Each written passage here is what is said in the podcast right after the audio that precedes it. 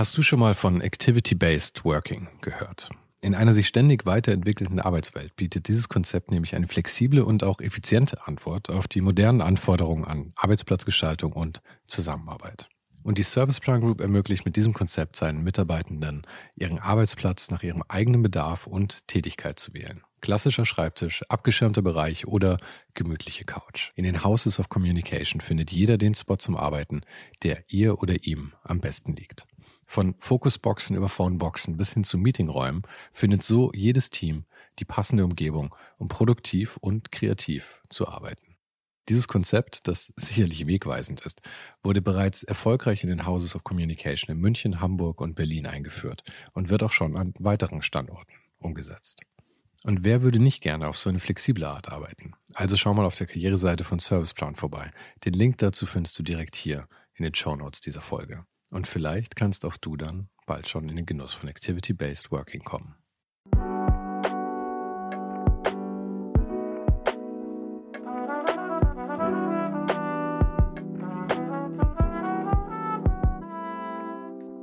Mein Name ist Sven Saro und du hörst ohne den Hype. Gespräche mit kreativen Menschen aus allen möglichen Bereichen und das eben ganz ohne den Hype, der sie sonst oft umgibt.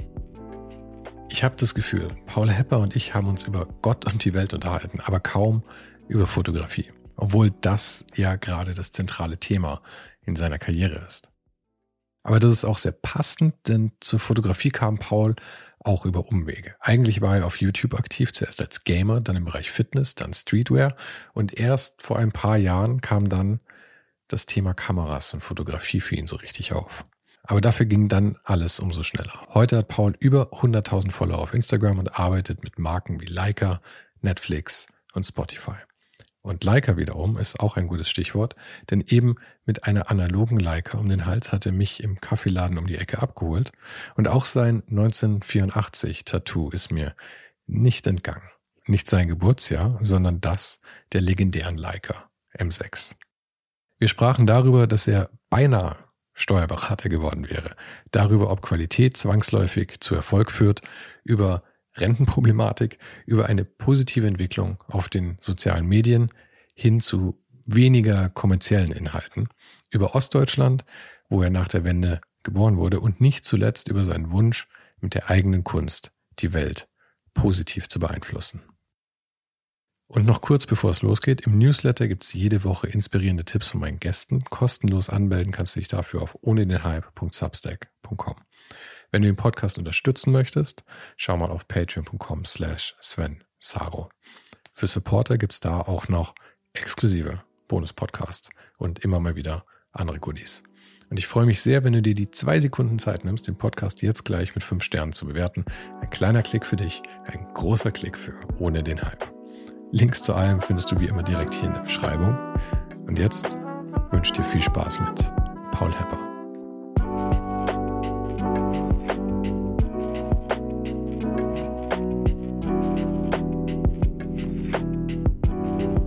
Du bist der Profi. Weißt du, machst du Film, du hast ja eigentlich mehr Ahnung von dem Zeug als ich. Ja, aber von Audio begrenzt. Begrenzt? Autodidakt. Ja, gut, aber wer von uns ist nicht Autodidakt?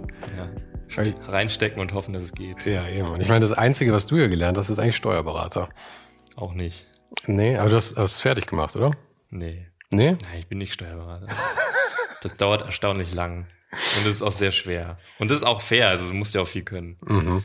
Nee, also du musst normalerweise, es ist fast so ein bisschen, ist nicht ganz so krass, aber wie Medizin, aber im Aufbau, dass du, du musst studieren und dann musst du irgendwann ein Steuerbüro und dann musst du da eine gewisse Zeit arbeiten, wie so eine Art Assistenzarzt und dann kannst du nach einer gewissen, das ist an gewisse Grenzen auch gebunden und dann gehst du in die Steuerberaterprüfung für die du halt auch, glaube ich, Monate lernst. Das soll auch, ich glaube, Wirtschaftsprüfer soll noch schlimmer sein oder Wirtschaftsprüferin, aber genau. Und wenn du das dann bestanden hast, dann bist du Steuerberater, aber ist jetzt, das macht man mal nicht so in zwei Jahren. Aber es macht ja auch Sinn, weil ich meine, man sagt ja auch nicht zu Unrecht, die einzigen zwei Sachen im Leben, die sicher sind, sind die Steuer und der Tod.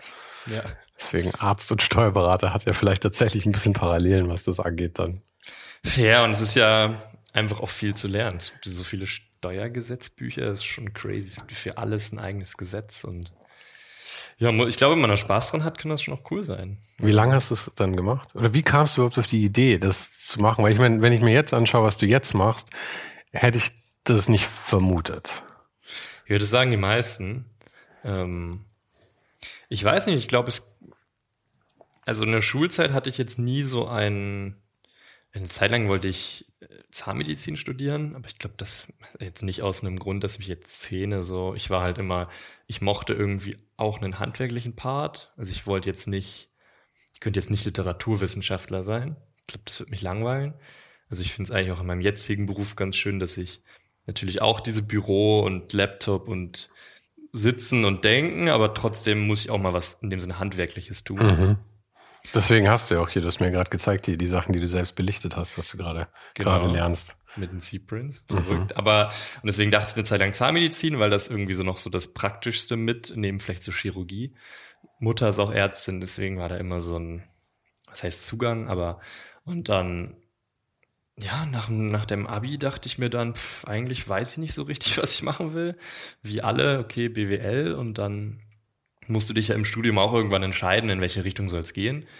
Und ich glaube, du kannst so zwei Spezialisierungen wählen, ähnlich wie so in der Oberstufe im Gymnasium. Und dann habe ich halt irgendwie gedacht, ich mach, ich wähle irgendwie was, was ich mir zumindest nicht freiwillig beibringen würde. Weil ich dachte mir immer, gut, Marketing, nichts gegen Marketing, arbeite ich ja jetzt irgendwie auch, aber da hatte ich immer das Gefühl, ich könnte mir auch ein Buch durchlesen und dann kann ich mir das, glaube ich, beibringen. Aber bezweifle, dass man sich äh, Einkommenssteuerrecht in seiner Freizeit beibringt. Also das, da brauchst du halt einfach Know-how. So, das ist halt nicht mal eben gelesen. Also schwieriger. Und deswegen dachte ich mir, ey, warum nicht? Da hast du, das machen nicht so viele, weil das so ist wie Mathe in der Schule. So, ist, alle sagen, es ist schlimm, aber wenn du es machst, dann hast du eigentlich eine goldene Zukunft vor dir beruflich.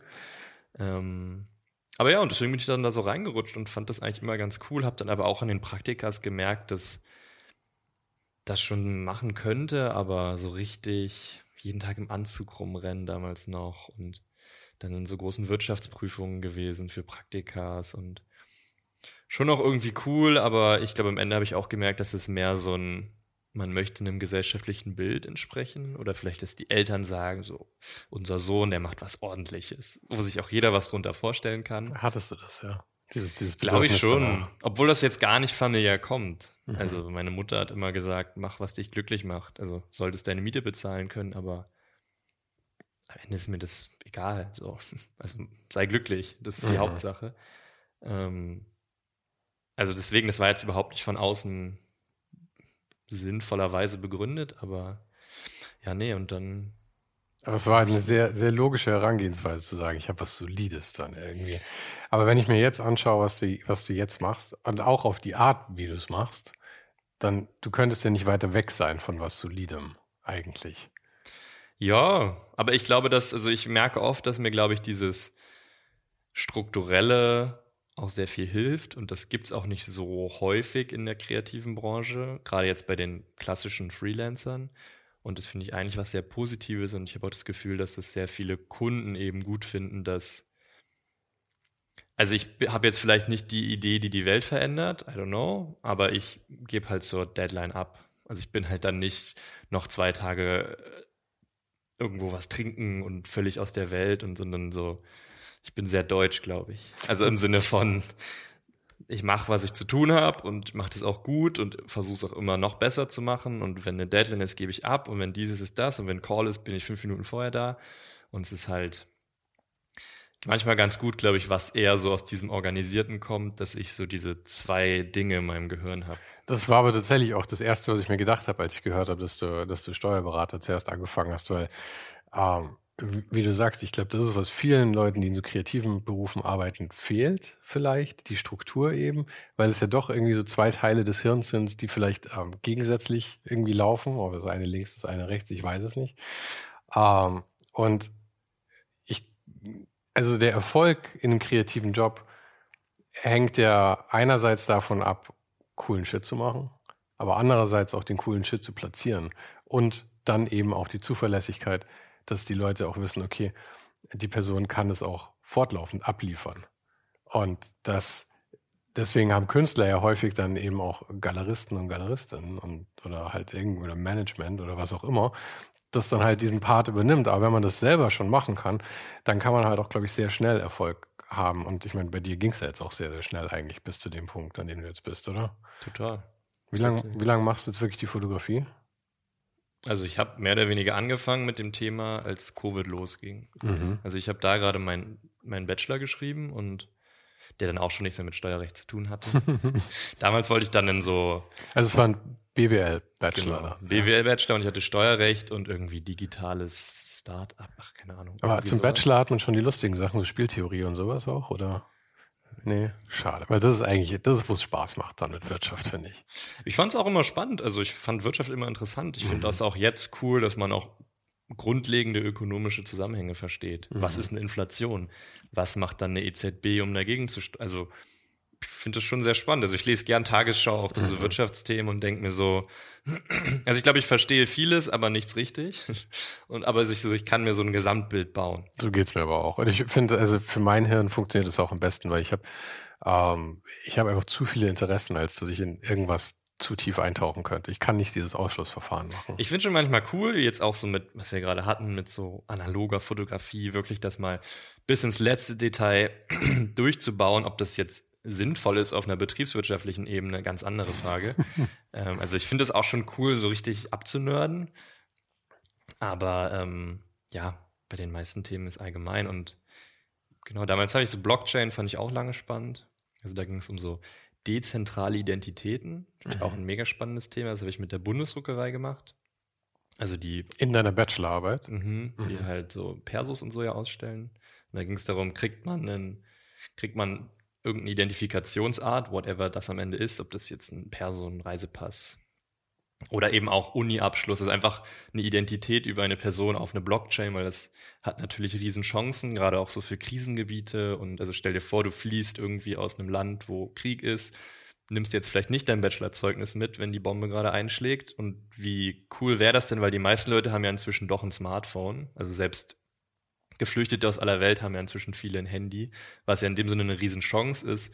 Wie cool das wäre, wenn es ein dezentrales System gäbe, wo auch wenn ein Staat einbricht, es trotzdem noch offiziell verifiziert wäre, worüber jeder gewisse Dinge nachweist. Mhm.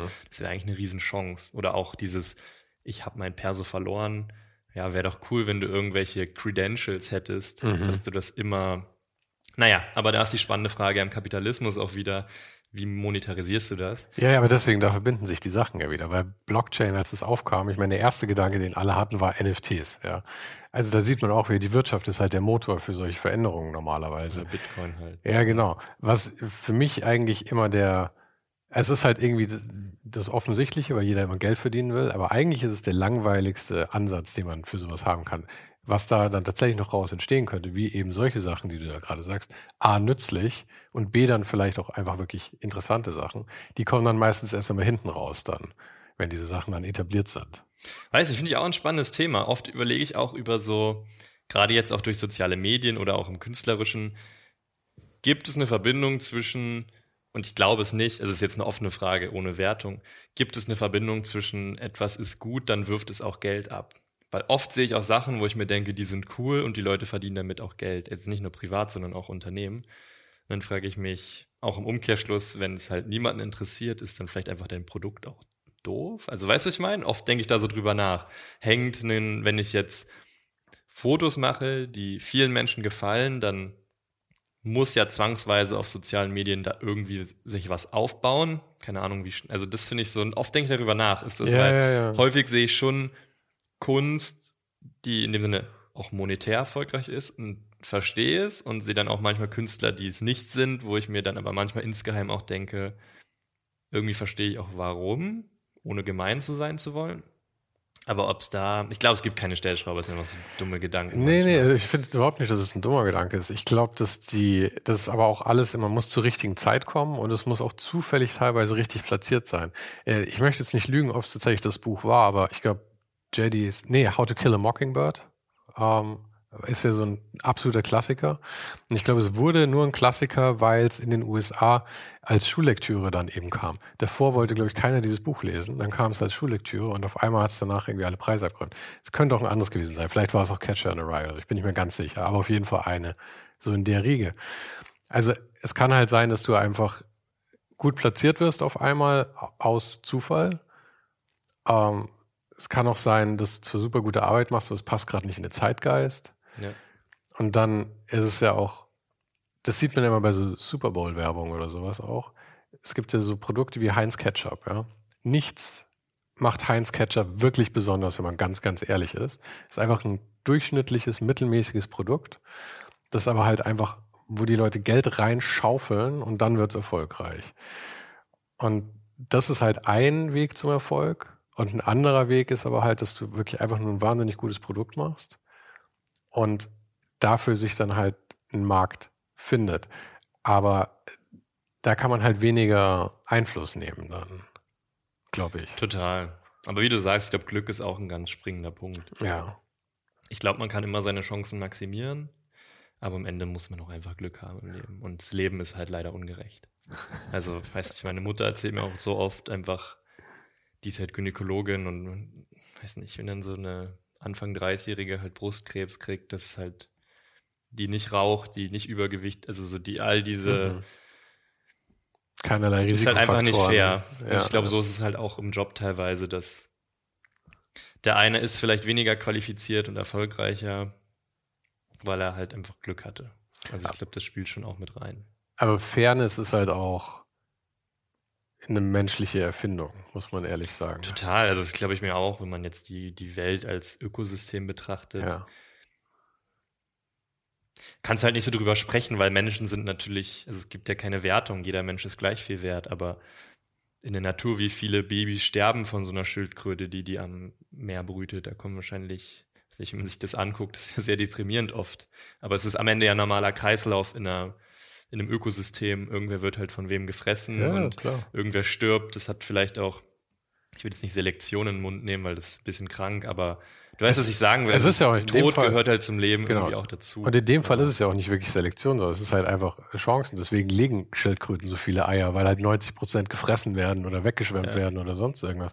Und ich habe irgendwann mal ähm, eine Auflistung gesehen von, ich weiß nicht mehr, äh, Henry Sixth oder was auch immer, irgendein englischer König. Ich glaube, der hat irgendwie 30 Kinder produziert oder was auch immer, es war eine absolute Zahl. Und ähm, da stand bei jedem dabei, wie alt, wie alt die geworden sind.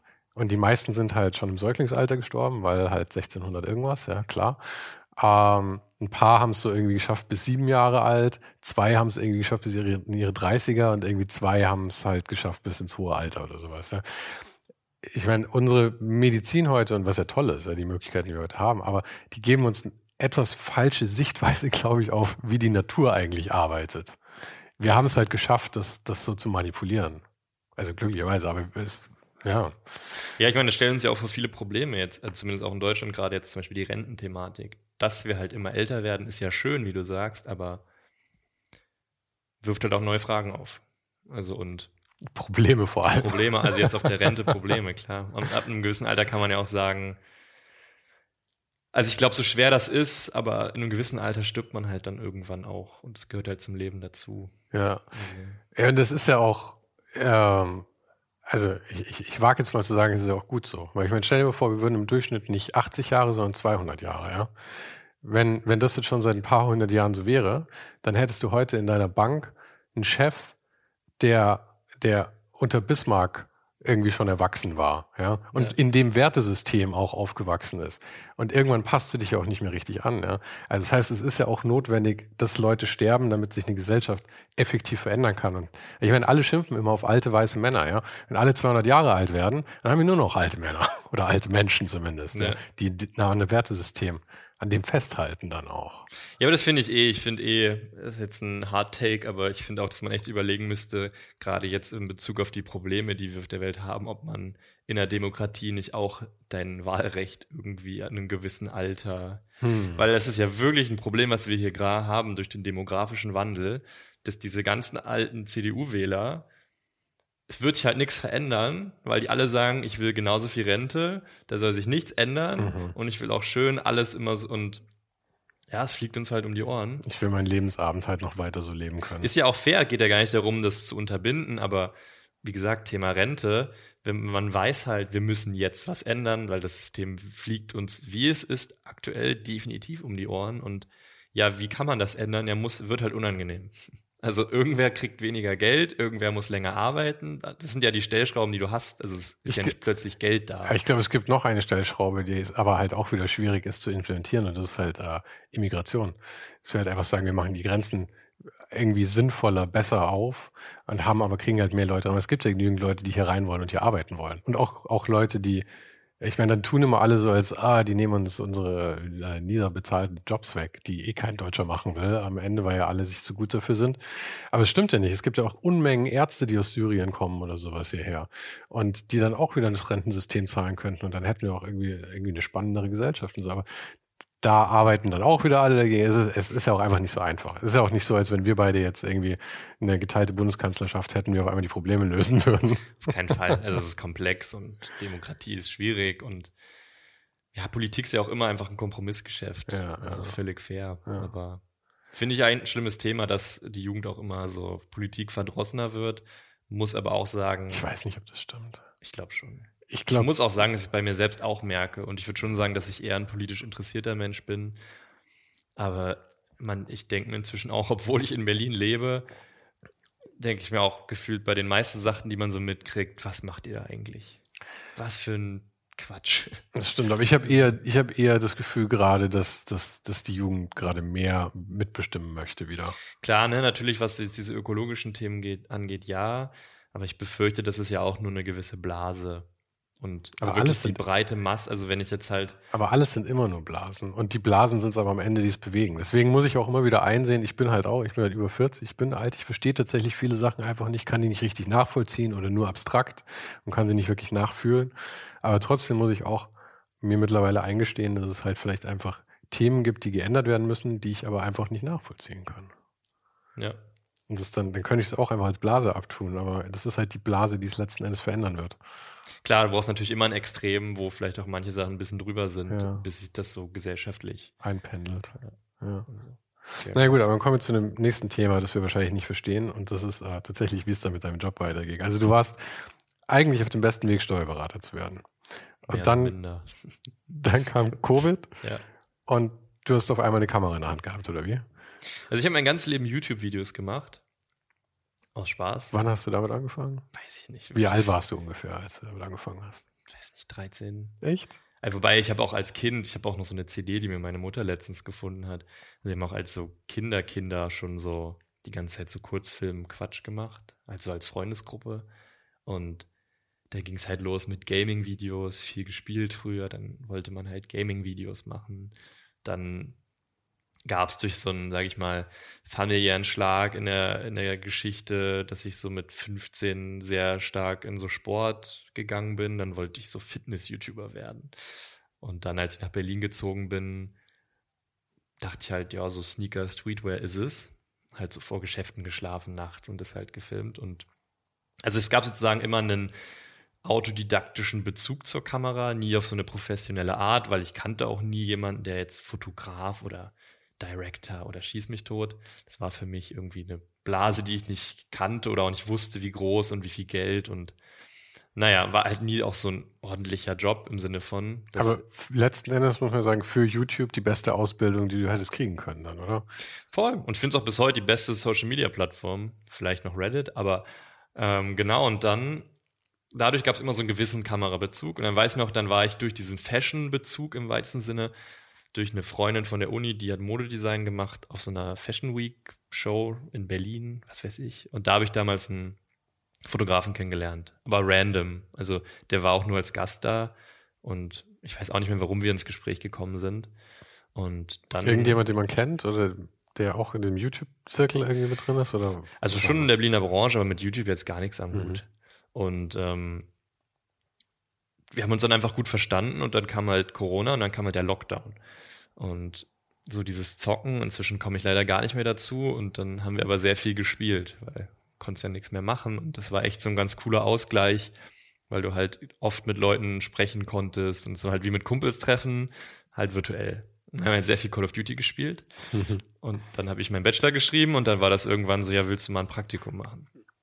Und da dachte ich mir, naja, ich mache jetzt meinen Bachelor fertig, dann ist auch meine Mutter erstmal ruhig und dann habe ich mir so selbst gesagt, ich probiere das jetzt ein halbes Jahr. das kriege ich finanziell gestemmt. Wenn ich merke, das geht gar nicht auf, dann mache ich einen Master. Und wenn nicht, dann mal sehen, was passiert. Und dann bin ich aber sehr schnell einfach, habe ich mich so ein bisschen verliebt in diese, in diese Branche, würde ich nicht sagen, weil ich finde die Branche teilweise auch ein bisschen anstrengend, was so dieses, ich glaube, Kreative können auch anstrengend sein und auch so dieses Agenturgehabe und Berlin und Hip und hm. Ist manchmal auch ein bisschen, deswegen mag ich es ja auch in Steglitz zu wohnen. Hier sind so normale Menschen.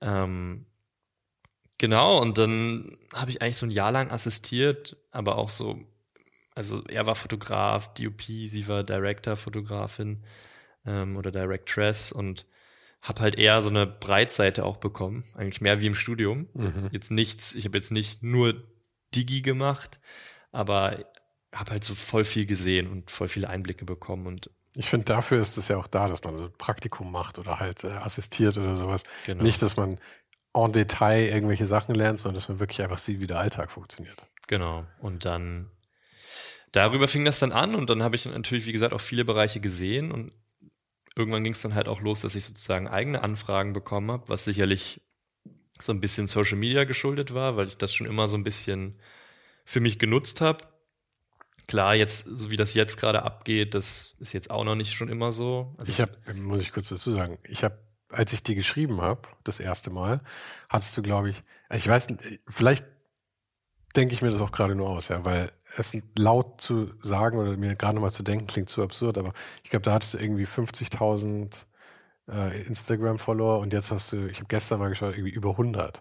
Also es explodiert ja gerade bombastisch. Voll. Also das ist jetzt einfach im letzten oder in diesem Jahr durch halt Reels mhm. explodiert. Jetzt gerade merke ich, ist es gerade wieder so ein bisschen ich glaube, dass Instagram das gerade nicht mehr so ganz so krass pusht. Bei mir ist aber auch gerade, das ist so ein bisschen stagniert irgendwie. Genau. Ich glaube, das ist gerade, ich weiß nicht, ob der Algorithmus geändert wird oder ob irgendwie gerade Instagram irgendwas. nicht mehr der heiße Shit ist, ich weiß es nicht. Aber das ist, glaube ich, eh nicht. Also ich glaube, TikTok it ist anderes Thema. Naja, und so fing es dann halt an und dann eigene Jobs und dann irgendwann halt nicht mehr assistiert, weil selbst zu viel zu tun und dann einfach auch durchprobiert. Also fotografiert, wobei Fotografiejobs halt auch einfach auch in der Zeit, in der ich es jetzt mache, halt auch immer weniger werden blöd gesagt. Und vor allem, wenn du dann in Corona erst angefangen hast, dann warst du eh Tailend von Corona gerade, durfte man nur zu zweit auf Set oder sowas, was dann für dich wahrscheinlich gut war, oder? Weil wenn du aber wir waren schon auf hast. größeren Sets, aber es waren halt strenge Bestimmungen. Mhm. Also ich weiß nicht, wir waren auf einem BMW-Set und dann äh, hatte, war einer von unserem Team, hatte so Symptome und das weiß ich nicht, dann also ich habe da nur assistiert in dem Sinne und dann musste das aber directed werden über FaceTime, also dann wurden so Bildschirme gefilmt und denkt sich auch im Nachhinein, ich ärgere mich auch, dass ich nicht das noch mehr dokumentiert habe, weil wie verrückt war das einfach auch mhm. zurückblickend. Jetzt schon und damals dachte man halt so, naja, weiß nicht, dachte mir halt auch so, Berlin Alexanderplatz, ganz schlimmer Ort finde ich, aber wie oft wird der noch so leer sein in meinem Leben? Ich war, ich war während dem ersten Jahr Corona, glaube ich, war ich in Venedig auf dem Markusplatz. Wir waren in Venedig alleine. Es war wild. Denke ich mir auch. Naja, das ist jetzt aber wieder das Fotografische, dass ich mir mhm. denke, ach Mann, du musst guten Content draus bauen. Ich habe tatsächlich auf dem Markusplatz eben oben von dem, äh, na, wie heißt der? Naja, von, von, von dem, auf den Platz runter dann eben mit so einer Möwe. Und es waren einfach mehr Vögel als Menschen da. Also fantastisch. Ja. Fantastisch. Naja, und dann halt so ein bisschen durchprobiert, eben durch soziale Medien auch so ein bisschen klassischer, dieser Content Creator, diese Ein-Mann-Armee, alles mitgenommen Foto, wobei das, also inzwischen wird es immer auch noch mehr, was ich cool finde. Ähm, und dann halt erst auch mehr noch Kamera gemacht und immer so gedacht, ja, weiß nicht, Directing, hm. Dann wurde ich aber auch mehr und mehr von so Agenturen da auch hingebracht, weil die meinten, du bist vielleicht auf der einen Seite nicht technisch genug, um jetzt wirklich reiner DUP zu werden aber auch zu kreativ, um es zu sein, weil ich habe schon immer irgendwie Konzepte geschrieben und bin halt immer die Extrameile gegangen. Ich dachte mir halt, okay, wir können das jetzt so machen, aber vielleicht lass uns doch noch so einen, so einen Mini-Twist reinbringen. Selbst wenn das nur so eine Mini-Storyline ist. Oder das so. war ja quasi auch dein Background, nachdem du YouTube-Videos seit, seit 13 was gemacht hast. Was, was ich ja total spannend finde, weil du eben nicht erstes Thema hattest, und dann gesagt hast, auf welcher Plattform kann ich das rausbringen, sondern du warst eigentlich zuerst auf der Plattform, bist durch unterschiedliche Themen durchgegangen, bis du das gefunden hast, was dich interessiert. Und ich meine, das heißt ja auch nicht, dass du für immer dabei bleibst. Vielleicht kommt ja auch in fünf Jahren was Neues. Ja, man weiß es nie. Ja. Also ich muss schon sagen, dass ich mich gerade sehr wohl fühle. Mhm. Und ich meine, jetzt mache ich das auch. Wie lange ist es jetzt her? Drei Jahre. Drei Jahre vier. keine Zeit. Absolut ja, aber jetzt doch Zeit, schon, ja. wenn ich zurückblicke, habe ich mich für Sneaker jetzt nicht drei Jahre mhm. in dem Ausmaß interessiert. Aber du wirst auch älter. Das heißt, man ist auch nicht mehr ganz so sprunghaft. Vielleicht. Und man verdient ja dann noch Geld und ja. dann ist es so ein, klar beschäftigt man sich dann automatisch mehr, weil es irgendwie dein Job ist, auch ja. ein Stück weit. Aber ja, weiß ich nie. Also ich sag auch immer, ich glaube nicht, dass ich mit 50 noch freelancen will. I don't know, vielleicht schon. Ich glaube, das, also weiß ich nicht. Aber ich hätte auch Bock, irgendwann mal eigentlich was zu gründen. Und vielleicht auch irgendwas völlig fernab von der Branche, in der ich jetzt bin. Ich glaube, dass man das gerade, wenn wenn du es so machst wie du jetzt gerade, dann, dass man nichts vorhersagen kann. Weil das ja auch wahnsinnig viel davon abhängt, was für Technologien noch entwickelt werden, was davon dich wieder anmacht. Weil wer weiß, vielleicht kommt irgendwas, was dich total fasziniert und in die Richtung gehst und keiner von uns hat jetzt irgendeine Ahnung, was das ist. Und ich glaube, am wichtigsten oder mit am wichtigsten ist dann vielleicht, sich diese, diese Offenheit dann auch zu bewahren dafür.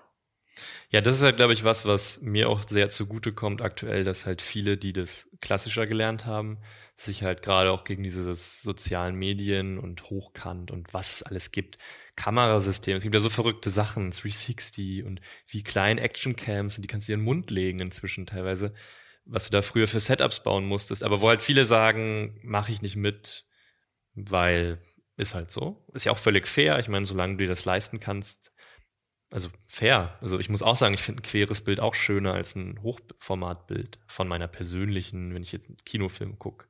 Mhm. Ähm, aber, oder wenn ich eine Kamera habe, mir macht es auch mehr Spaß, ein queres Bild zu frame, weil das irgendwie, ich weiß gar nicht, wie man sieht. Schwer zu sagen, weil wenn man sich vorstellt, dann, man sieht ja irgendwie, weiß ich gar nicht, was man für ein Format sieht, kann man bestimmt googeln. Kann bestimmt googeln, stimmt. Ähm, aber ich glaube schon, das ist ein Querformat. Ja, wahrscheinlich schon. Ja. Man sagt ja auch so, deswegen wurden die Tempel und so eher halt in einem Querformat gebaut, weil das der Mensch halt wahrnimmt und nicht ja. wie so ein Hochhaus oder so. Und man sieht ja, was ich aber total spannend fand, war im, äh, also ich meine, bisschen tragisch, wo man es rausgefunden hat, aber äh, in so Kriegssituationen, wenn die Leute ähm, irgendwo durch den Dschungel gestriffen sind und nichts gesehen haben, es, du, damit du am meisten siehst in Dunkelheit, schaust du nicht gerade, sondern du gehst quasi, du schaust quasi seitlich, du schaust, was in, du in der Peripherie siehst, weil da sind nämlich die Lichtrezeptoren tatsächlich empfindlicher Ach, als in der Mitte. Also ist, Sicht ist auch was Faszinierendes. Ja, ist schon krass.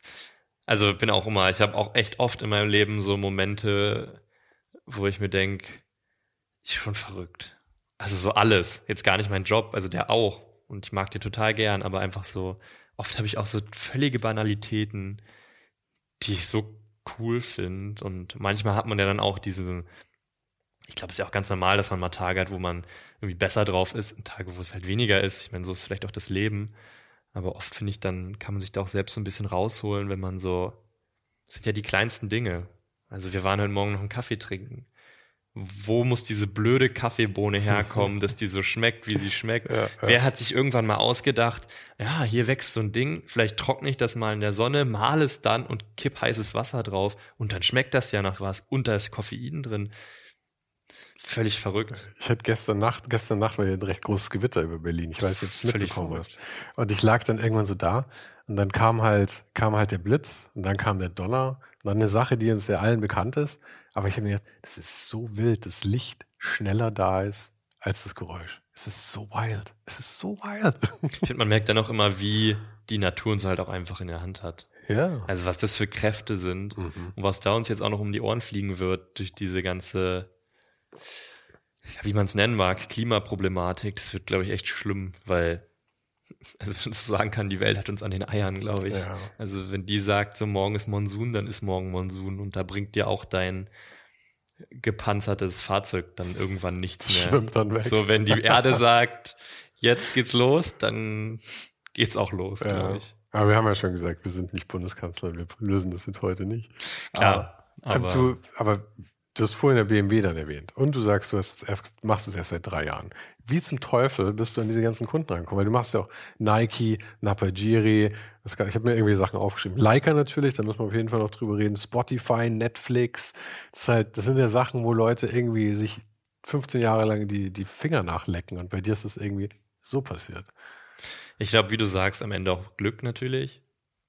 Und wahrscheinlich eine Mischung aus Glück und dann halt delivered. Aber ich glaube, der Hauptschlüssel bei mir ist dann doch Social Media. Und wahrscheinlich auch Instagram, die beste Plattform, weil ich glaube, ich weiß auch nicht, wie sich das entwickelt. Wie gesagt, ich glaube nicht, dass Instagram noch so mega lange die Plattform sein wird. Weiß man auch nie. Ich glaube, wenn die Amis wirklich merken, dass TikTok aus China zu viel Konkurrenz, dann fällt ihnen schon noch irgendwas ein. Also denen geht es ja nicht nur um Konkurrenz, denen geht es ja auch, was TikTok halt politisch gesehen ein bisschen schwierig ist. Anderes Thema, aber ich, ich glaube auch nicht, dass die Amis sich absägen lassen. Aber wer weiß, wie lange Instagram als App so, was weiß ich was, auch noch mit Metaverse kommt. Und naja, aber wie es auch ist, ich glaube, Instagram war Retro-Perspektiv, sagt man das? Oder ähm, war das sozusagen die schon der, die Schlüsselplattform für mich, dass ich halt ich glaube halt immer die Extrameile gehen. Also es fing halt damals an, dass ich halt auf jedem Set, wo ich assistiert habe, habe ich halt irgendwie cool mit iPhone noch direkt am Abend irgendwie so ein Behind-the-Scenes-Clip in der Story gehabt, wo man mhm. alle verlinkt, der halt irgendwie cooler war als jemand, der eine Kamera fotografiert, sondern irgendwie verrückte Kamerawinkel mit Weitwinkel und hier rein und irgendwie doofe Perspektiven und oder ich habe halt immer noch Behind-the-Scenes-Fotos gemacht. Nicht, wenn mich irgendjemand danach gefragt hat und auch nicht, also jetzt auch nicht immer aus einer Motivation, dass ich jetzt sage, ich also einfach so, ich dachte mir, hey, ist doch cool, dann haben alle so, freut sich doch der Kameramann, wenn er dann nochmal ein schönes Bild hat mit der Kamera. Wer weiß, ob er es jemals braucht, vielleicht auch nicht, ist mir auch egal. Aber, und ich glaube, dadurch lief das dann halt an, dass viele Kunden gesehen haben, ah, der Assistent, der macht ja voll viel. Und ich kam auch irgendwann an Sets und dann war es, ah, du bist doch Paul. Ich kennen wir ja schon aus Instagram, mhm. ich kennen wir ja schon aus den Stories. Und so fing das halt an und wie gesagt, ich glaube, diese sozialen Medien haben dann halt Türen geöffnet, weil, wie du auch vorhin meintest, zur richtigen Zeit am richtigen Ort. Social kommt halt immer mehr. Ich glaube, es wird auch noch viel mehr kommen. Diese klassischen TVCs und so oder klassische Printkampagnen gibt's halt kaum noch.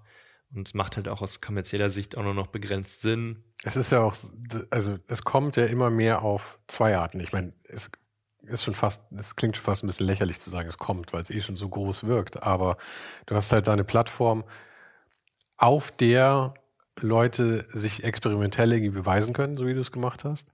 Aber gleichzeitig wollen die Leute auch für diese Plattform wieder kommerziell ähm, produzieren. Das heißt, Firmen können letzten Endes aus einem Pool von Leuten picken, die sich eh schon beweisen, bei denen man eh schon weiß, dass es funktioniert. So war es ja bei dir dann letzten Endes, oder? Ich meine, man hat ja, schon glaub, gesehen, das dass ganz, du das Zeug produzieren kannst. Genau, das ist halt eine ganz gute Case Study an dir selbst. Mhm. Und auf der anderen Seite ist es natürlich auch ein wahnsinniger Druck, weil du natürlich denkst, du musst jetzt diesen Erfolg immer weiterführen. Und ich merke auch, dass mein Gehirn da manchmal, obwohl ich ja das Glück habe, wie ich ja von meinte, gut, ich bin 25, das heißt, ich bin 97, das heißt, in meiner Kindheit gab es das noch nicht. Ich weiß nicht, wann ich mein erstes Handy hatte, wahrscheinlich mit 13, 14 und das Handy war dann so mit Tasten noch. Mhm. Das heißt, ich glaube, ich kann schon noch vieles reflektieren, was ist Realität und was nicht. Ähm, und selbst mich trickt das halt. Ich kann das auch reflektieren, aber trotzdem, wenn ich halt ein paar Tage nichts poste, bin ich halt schon so, oh je, die Welt geht unter. Wo man sich halt auch so denkt, was ist denn los? Aber da merkt man halt, wie krass das.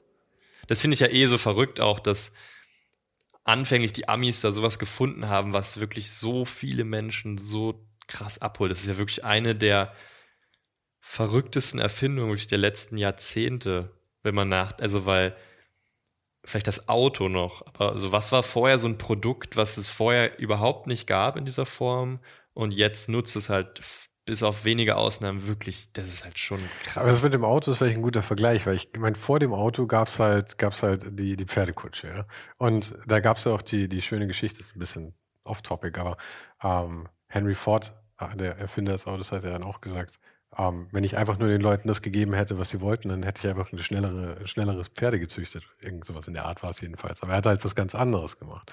Und mit Social Media ist es ja auch so. Es ist nicht völlig was anderes, nur eine neue Manifestation. Weil ich meine, worum es ja eigentlich geht, ist ja einfach genauso wie ein bisschen ist es so, als, als, als wäre die Klatschpresse über normale Menschen.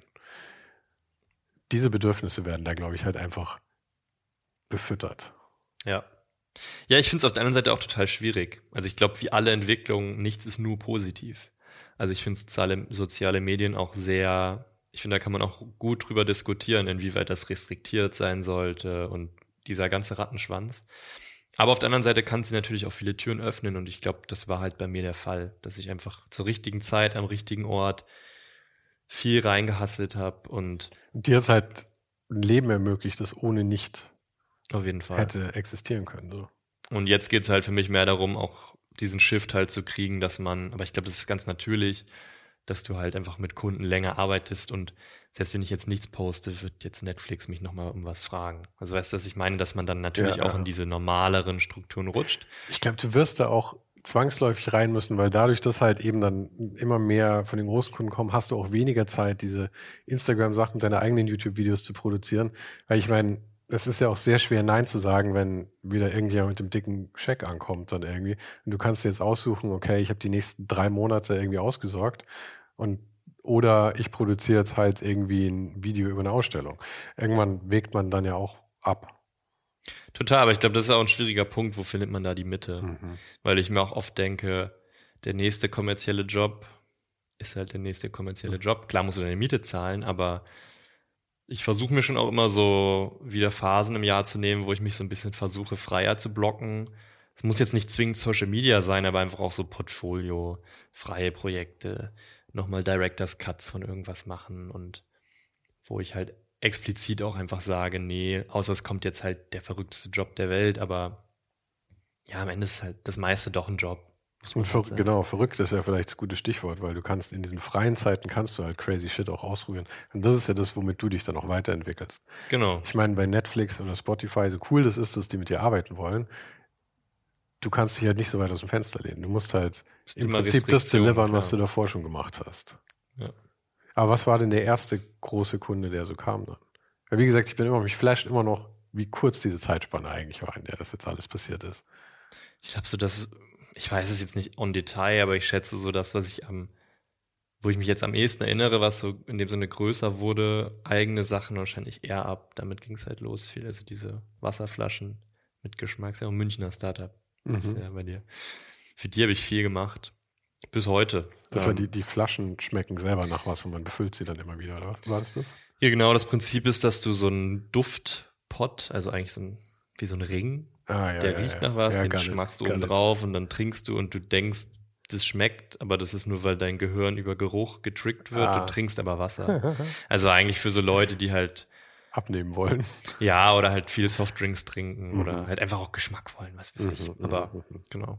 Du hast mir auch Zitrone in mein Wasser getan, netterweise. Genau. Also, ich das, ja, ich glaube für die viel. Aber ich glaube, es ist, also, ich meine, ich habe natürlich nicht so viele Referenzwerte, weil ich habe jetzt nicht einen Vater, der das schon gemacht hat und kenne so die Wege, aber. Aber du, du gehst ja ihn völlig nur einen Weg. Dein Vater hätte den Weg nicht gehen können. Also auch da wieder. Voll, aber ich meine zumindest, was auch so normal ist, weil ich habe schon auch das Gefühl, dass ich oft dann auch Kontakt habe zu Leuten, die dann ein Stück weit so ein bisschen dann meine Mentoren sind. Aber nicht, dass da jetzt wirklich ein offizielles Verhältnis besteht, aber ich habe schon das Gefühl, dass man öfter mal Menschen trifft, die es irgendwie auch in dem Sinne gut meinen mit dir und dich halt auch mal auf was draufbringen, wo du vielleicht gerade noch nicht für qualifiziert bist, wo, aber die sehen halt das Potenzial und vielleicht ist gerade das Budget auch nicht da, um einen klassischen Menschen zu bezahlen und so rutscht du dann halt rein, wenn du die extra Meile gehst und es halt deliverst und solche Sachen halt. Einfach so, was ist normal? Ist es, ist, gehört das dazu? Ist es ja, normal, dass man Agenturen hat, mit denen man so, also ich muss ja dann immer andere fragen, weil ich kann ja jetzt nicht so eine Vertrauensperson fragen in dem Sinne. Und äh, also ich meine, das alles, was du da erzählst, wie du da eben rangehst und diese Zuverlässigkeit und all sowas. Und ich glaube, selber aus der eigenen Perspektive ist es immer schwer einzuschätzen. Aber ich freue mich immer sehr, wenn ich jemanden treffe, der tatsächlich auch so denkt und so agiert und dann eben auch nicht nur, wie werde ich am größten, sondern auch irgendwie, hey, die freuen sich doch, wenn ich das Behind the Scenes mache und sowas. Ich glaube, dass das auch, und wirklich, das klingt jetzt so, als sollte man das machen, damit man Erfolg hat, ja. Aber ich glaube, wenn das die Herangehensweise ist, also dass man es macht, um Leuten Freude zu machen, damit man selber Freude hat, dann hat man eben auch selber Freude. Wir haben, so wie wir vorhin gesagt haben, für mich gibt es nichts Schöneres, als wenn ich die Supermarktkassiererin zum Lachen bringe. Ja? Das finde ich, und das, denn schöner Benefit davon, Nebeneffekt, ist, dass sich das, glaube ich, auch im Erfolg dann auszahlt, weil mit solchen Leuten wollen dann andere Leute auch wieder zusammenarbeiten. Und im Idealfall schaffen wir so eine Gesellschaft, wo wir alle füreinander da sind. ja, also würde ich es unterschreiben. Ich glaube, es ist wichtig, dass man halt einfach nett zueinander ist. Mhm. Und jeder hat mal einen schlechten Tag, aber wie wir vorhin ja auch meinten, das hat halt einfach klare Grenzen. Was macht man halt, was ist höflich und was nicht. Und selbst wenn ich einen schlechten Tag habe, bringt es mir auch nichts, wenn ich irgendwen blöd behandle. Und aber das ist halt, glaube ich, einfach auch ein Problem in dieser Branche, dass viele halt einfach psychische Probleme haben, die nicht behandeln und so toxische Menschen hängen dann wieder mit toxischen Menschen ab und dann denken sie, sie sind normal, weil alle anderen um sie rum auch mhm. einen totalen Knacks haben. Und ich finde, es gibt auch schon auch sehr dunkle Kreise in dieser, in diesen Blasen, wo ich froh bin, dass ich mich da gefühlt mehr und mehr immer rausziehen kann, weil ich halt auch diese Safe Spaces habe. Meine Freundin, die macht was ganz anderes. Ich wohne jetzt nicht im Prenzlauer Berg, also so. Ich habe diese ganze hippen Menschen um mich, aber ich kann die auch, wenn ich will, rausziehen. Und das ist natürlich auch Ausnahmen, ne? Nicht alle, also gibt es auch solche und solche, aber ja, gibt halt auch viele, finde ich, die nicht so nett sind. Ähm, ich glaube, wir haben auch schon immer gesehen, dass Kreativität wahrscheinlich irgendwie im Hirn auch gekoppelt ist mit äh, Sachen wie Depressionen, Schizophrenie und all sowas. Ich kenne mich da natürlich auch nicht wirklich im Detail aus, warum und wie und was, aber ähm, ich glaube, dass wir das schon als, als Gesellschaft ein bisschen als Allgemein, Allgemeinwissen verstanden haben. Und ich meine, du sagst toxische Menschen und ich habe, das ist wieder so, wo ich dann wieder alt bin, dieses Toxische ist ja erst neu aufgekommen irgendwie in den letzten Jahren. Ich, ich, ich stoße mich manchmal dem Wort ein bisschen ab. Und was für mich klingt es manchmal wie, wie eine Beleidigung dann für die Leute. Aber ich denke mir immer, hurt people, hurt people ist halt die alte Aussage. Und ich glaube, so ist es auch. Ja. Niemand, niemand ist absichtlich böse, sondern jeder tut immer das Beste, was er in dem Moment kann. Und manchmal ist es halt furchtbar. Ja. Ja, ich finde es halt aber, also total, aber ich finde auch nicht, dass es eine Entschuldigung ist. Nee, ich nee. Ich kenne Leute, die sagen halt, ja, ich bin halt depressiv und deswegen bin ich halt ein Idiot. Und denke ich mir halt so, es ist gut, um das in den Kontext zu bringen, aber wenn du es nicht aktiv behandelst, ist es halt, es ist halt keine Entschuldigung. Es ist eine Erklärung bis zu einem gewissen Punkt, aber es rechtfertigt halt es nicht. Ich glaube, die Erklärung hilft ja auch mehr mir als der Person, die, die so ist dann.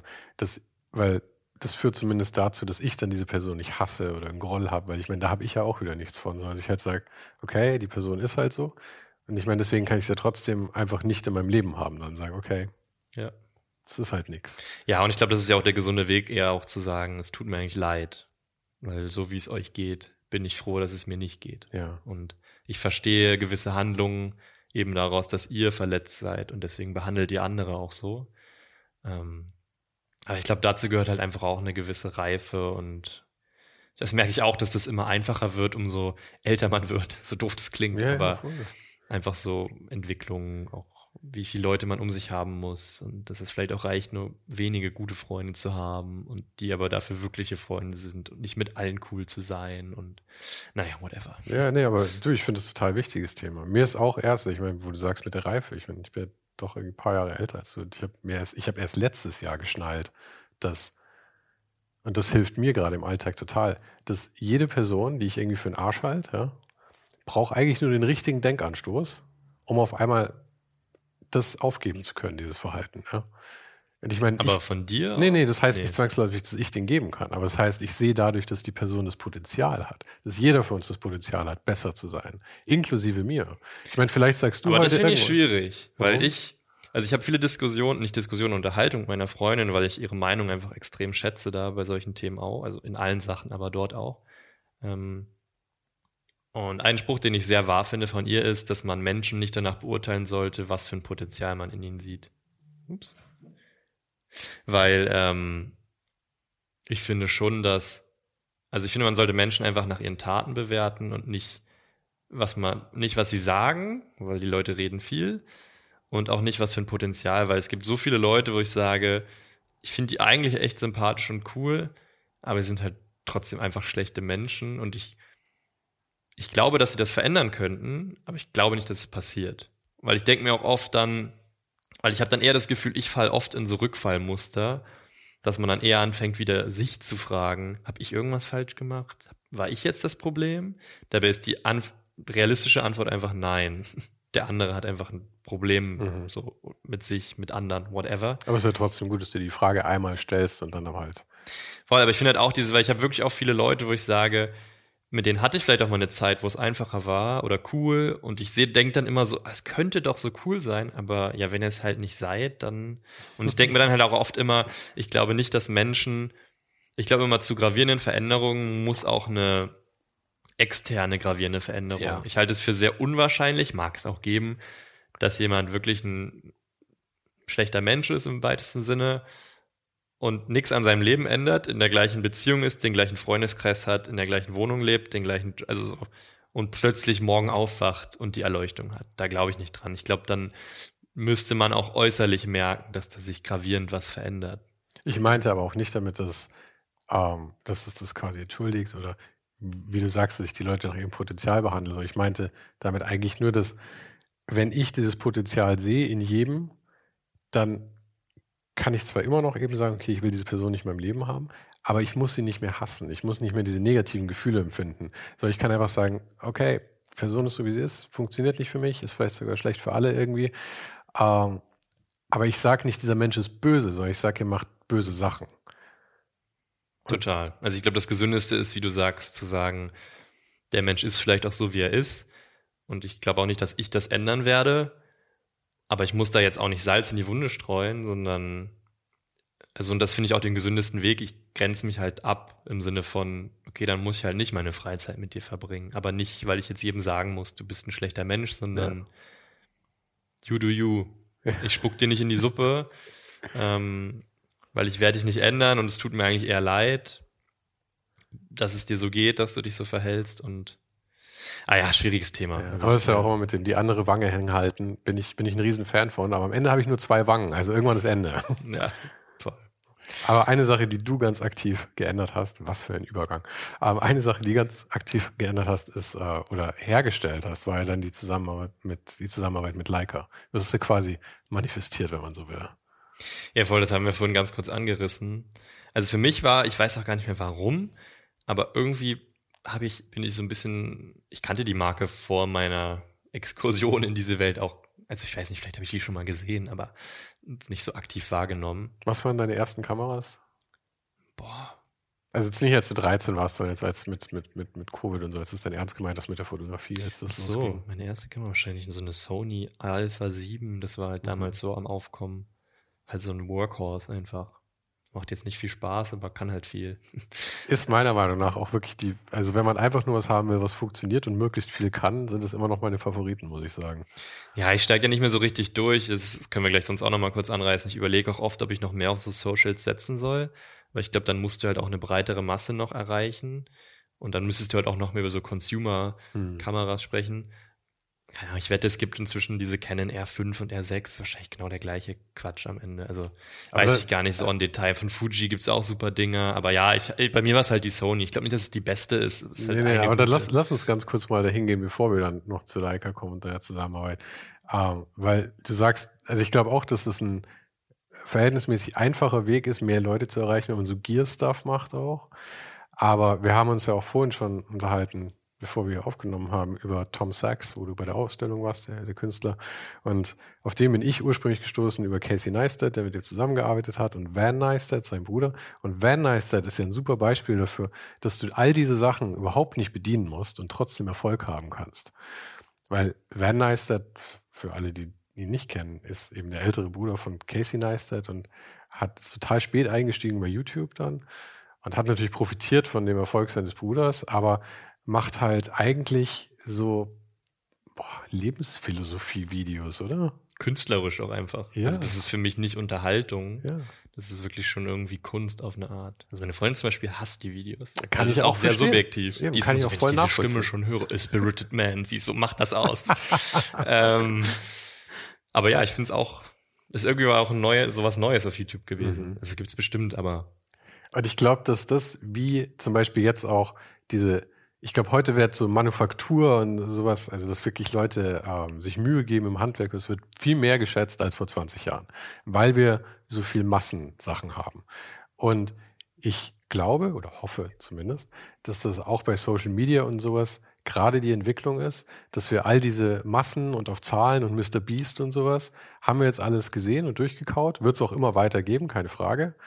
Ähm, aber ich glaube, jetzt gerade entsteht auch so eine Szene und wird ganz solide, wie Van Neistat. Leute, die eher diese Nischen bedienen und sagen, hey, mir geht es um was anderes als hier, kauft das geilste Produkt oder so. Sondern ich, wie leben wir vielleicht auch ein besseres Leben und vielleicht auch ein künstlerischer Aspekt. Ja. Ja, voll. Also Van Neistat mega cool und bei mir war es halt, wie wir jetzt darauf kamen, ich, ich merke halt, dass selbst in der kurzen Zeit, in der ich das jetzt in dieser Branche mache, dass halt in dem Sinne Budgets tendenziell kleiner werden. Also mir geht's sehr gut, aber trotzdem, sie werden kleiner, du musst immer noch mehr können, was ich gerade noch bedienen kann, aber wer weiß, wie das in zehn Jahren ist. Also ich habe so viele Anfragen, wo Kunden gefühlt wollen, dass du dieses Konzept ausdenkst, es fotografierst, gleichzeitig noch filmst mhm. und am besten noch schneidest und also so, mach doch einfach alles, wo es früher so, so gefühlt acht Leute für gab. Ähm, und das öffnet ja auch Türen und ist ja auch alles schön und gut. Und ich glaube, das bringt auch nichts, sowas zu verteufeln, weil es ist eh da. Auch so dieses, ich glaube auch mal diese Phase, wo alle Instagram verteufelt haben und so mein Instagram muss wieder werden wie früher. Ja, okay. Aber kannst früher dich, war alles besser. Kannst du dich jetzt drüber aufregen, wird sich eh nicht ändern.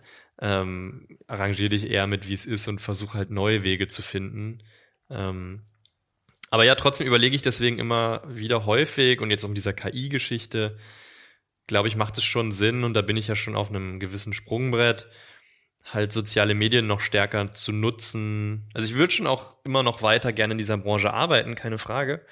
Aber ob man halt eben sagt, beispielsweise 50 Prozent meiner Zeit geht halt in Social Media Projekte in diesem Kosmos, weil ich glaube, das ist das, was gerade am meisten Zukunft hat und wo auch sehr viel Geld liegt. Weil ich denke mir auch zum Beispiel, wie jetzt Jeremy Fragrance. Kennst du den? Mhm. Man mag halten von ihm, was man will. Aber er hat sich halt einen sehr klugen Markt gerade gesucht, weil Parfüm-Influencer gibt's. Ich kenne nicht einen anderen, hätte zumindest nicht männlich. Ich hätte auch nicht gedacht, dass es ein Ding sein kann, aber der hat ja irgendwie Millionen Leute scharte damit ja um sich. Genau, und es ist halt eine Branche, wo auch trotzdem sehr viel Geld liegt. Das ist jetzt nicht wie Beauty-Markt, wo auch viel Geld liegt, aber da gibt's halt so viel Konkurrenz.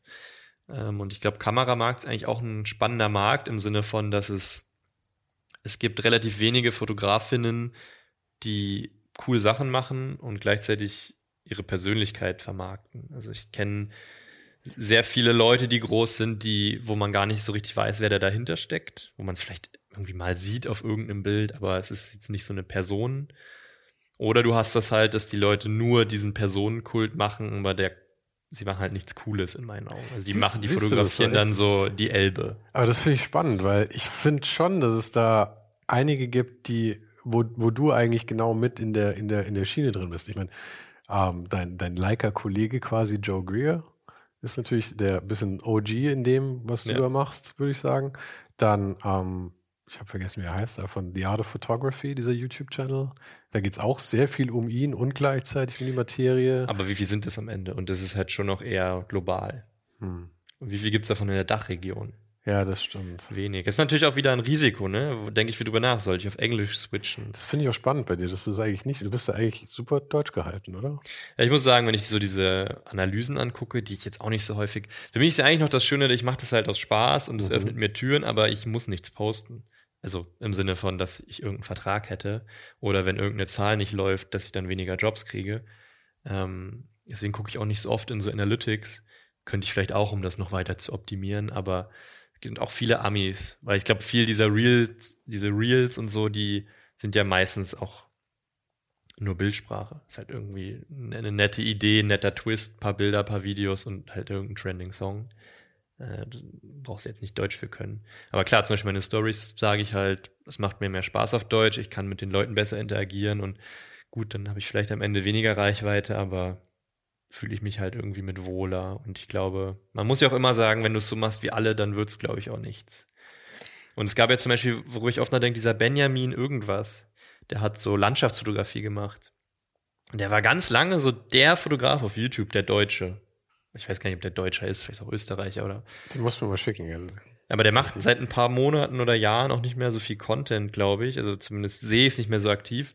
Und ähm, fand jetzt auch den Content prinzipiell gar nicht so super spannend für das, was ich mache, aber der hat es halt auch geschafft. Ich glaube halt, wenn du 200.000, 300.000 YouTube-Follower hast mit deutschsprachigen Kamera-Content, ist das mehr als genug, weil wie viel gibt's davon? Und klar ist es dann, also ich finde ja den Gedanken ganz spannend, wegzukommen vielleicht von immer niedrigeren Budgets teilweise und auch zu sagen, hey, ich greife auch das andere Coole ab und kann das halt wieder zu irgendwie coolem Content machen. Weißt du, Leica bringt eine Q3 raus und dann bin ich halt einer von fünf, den sie fragen würden in Deutschland, hey Paul, wir haben da sowas, ja, ja, ähm, ja. willst du nicht mal was machen? Dann sage ich, ja, ich beschließe, ich fahre jetzt nach Island und mache dazu ein Video.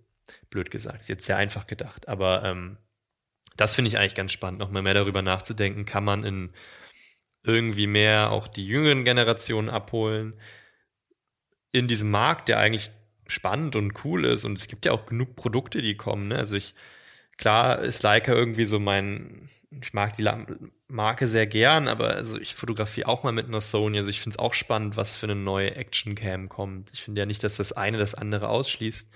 Ähm, ja, einfach so ein bisschen auch zu gucken, was gibt es auf dem Markt, was kann man ausprobieren, dies, das. Immer. Und du, du scheißt dir da ja auch wirklich gar nichts. Das, ich, der, das Tom Sachs Video, wo du zur Ausstellung gefahren bist, hast du ja auf irgendeiner 15 Jahre alten Handheld-Kamera gefilmt. Ja. Und ich finde das toll, weil das ja auch gerade in so einem Bereich wie Fotografie geht es ja auch viel um Experimentieren.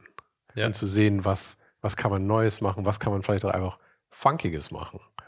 Ja, und am Ende halt, wie auch Casey oder Van Neistat immer sagen, Story is King. Mhm. Also viele der Videos, die am viralsten sind, was auch immer diese Viralität jetzt über die, wie gut das Video jetzt, ob das jetzt eine Kopplung hat, gutes Video und Klicks, schwierige Frage ist, was ich vorhin auch meinte mit Erfolg und Kunst.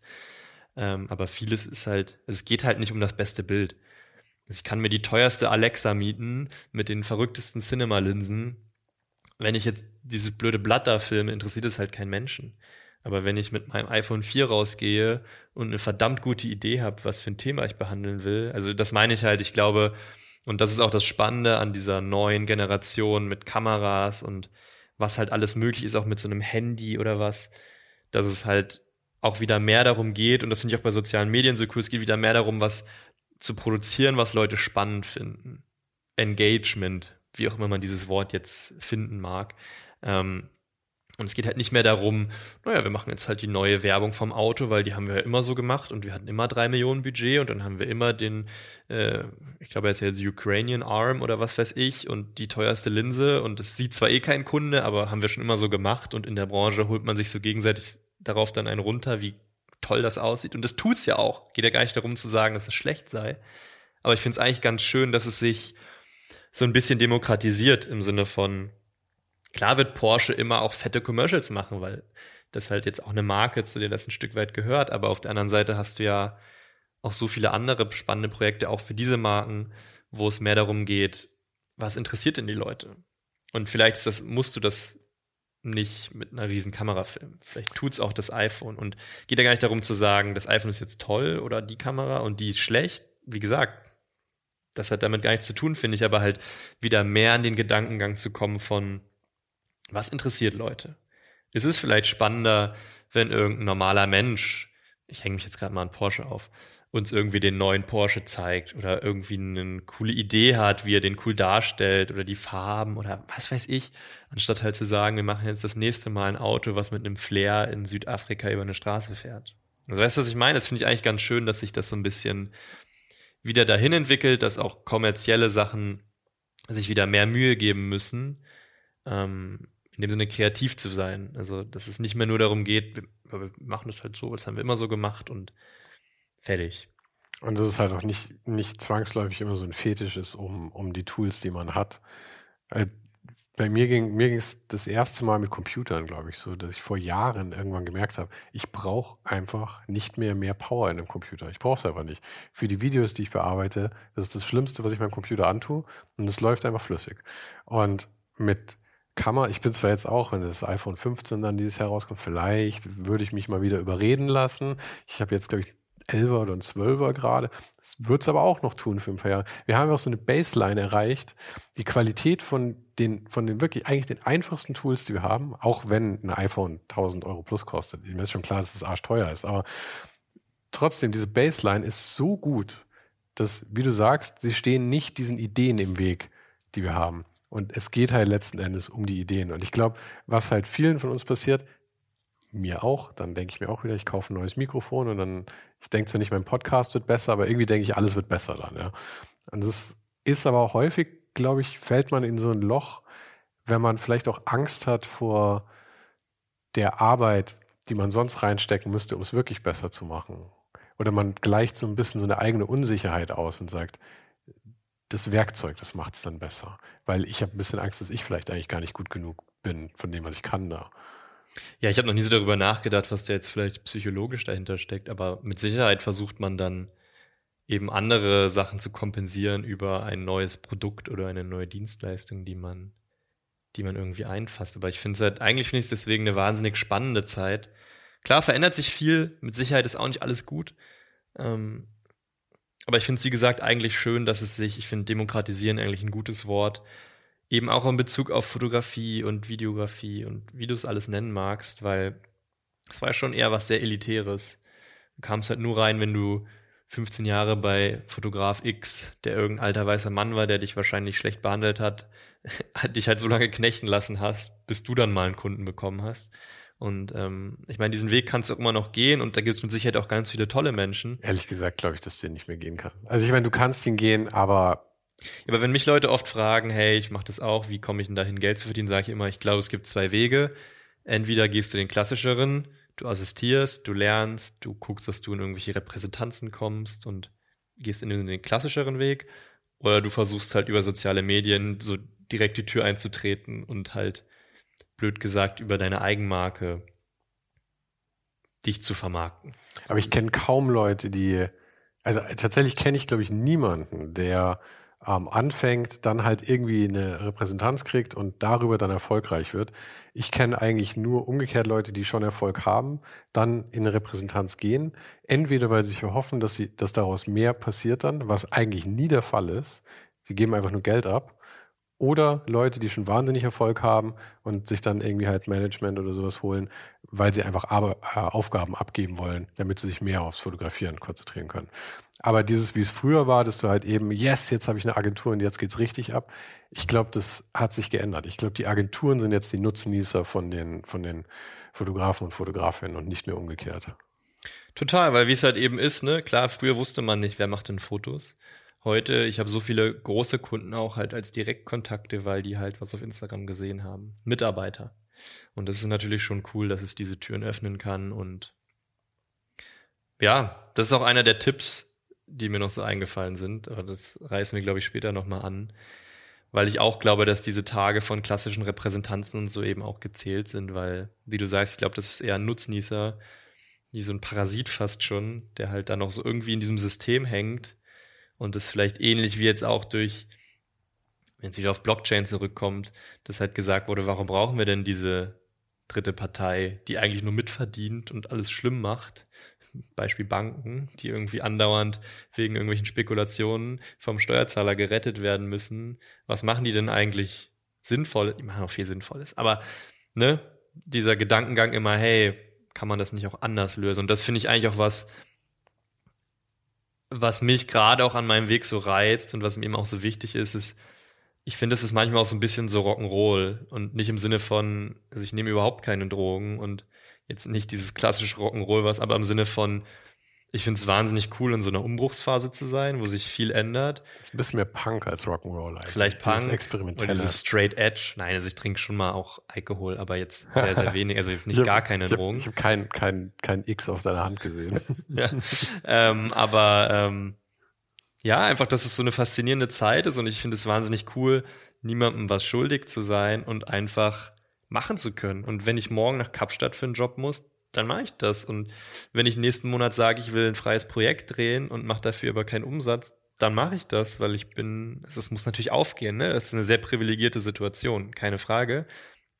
Aber ich finde das wahnsinnig cool, dass ich halt nicht diese Restriktion auch hab von diesem klassischeren Weg gerade, dass ich halt niemand, ich bin niemandem was schuldig. Klar muss ich meine Miete zahlen können und irgendwie meine Pflichten als Mensch erfüllen wie jeder Mensch.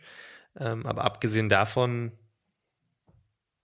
ich sage, ich will morgen einen Monat nach London gehen und das funktioniert mit Visas und so ein Quatsch, könnte ich das tun. Und das finde ich ist wahnsinnig viel wert, zu sagen, wisst ihr was? Ich bin jetzt niemandem schuldig, 20 Prozent zu geben. Ich bin niemandem schuldig, weil ich irgendeinen Jahresvertrag habe, hier jetzt Content zu machen. Das mag vielleicht auch noch kommen. Ich meine, das ist ja auch, kann auch cool sein. Es geht gar nicht darum zu sagen, dass es nicht cool sei, aber ich genieße es wahnsinnig, so frei zu sein und eben auch Dinge mal anders machen zu können und eben auch mit Leica zu arbeiten. Und ich bin jetzt zum Beispiel auch gerade mit Leica in einem Projekt, was ich jetzt hier noch nicht nennen will, aber was halt einfach noch niemand gemacht hat, so mit Leica im sozialen Medienkosmos und einfach so Sachen zu machen, so ein bisschen manchmal auch Reach for the Stars. Also oft schreibe ich Konzept und denke mir so, als ob das jemand macht. Und manchmal, also nicht immer klappt's, klar. Ich glaube, so Rückschläge gehören auch einfach dazu, Rückschläge im weitesten Sinne, aber warum nicht probieren? Und warum nicht mal anders machen? Und das ist ja auch die beste Zeit dafür, weil so Unternehmen wie Leica oder Porsche oder sowas, also die, die halt auch Kohle haben, sind ja jetzt gerade auch in der Phase, wo sie, wenn man mal ehrlich ist, händeringend versuchen müssen, den Anschluss an eine neue Generation zu finden. Ja. Und ja, ich glaube, deswegen ist es ja auch teilweise schön, was sich da eben für Synergien ergeben. Also wenn ich zum Beispiel jetzt immer so einmal im Jahr gibt so ein Treffen von Leica.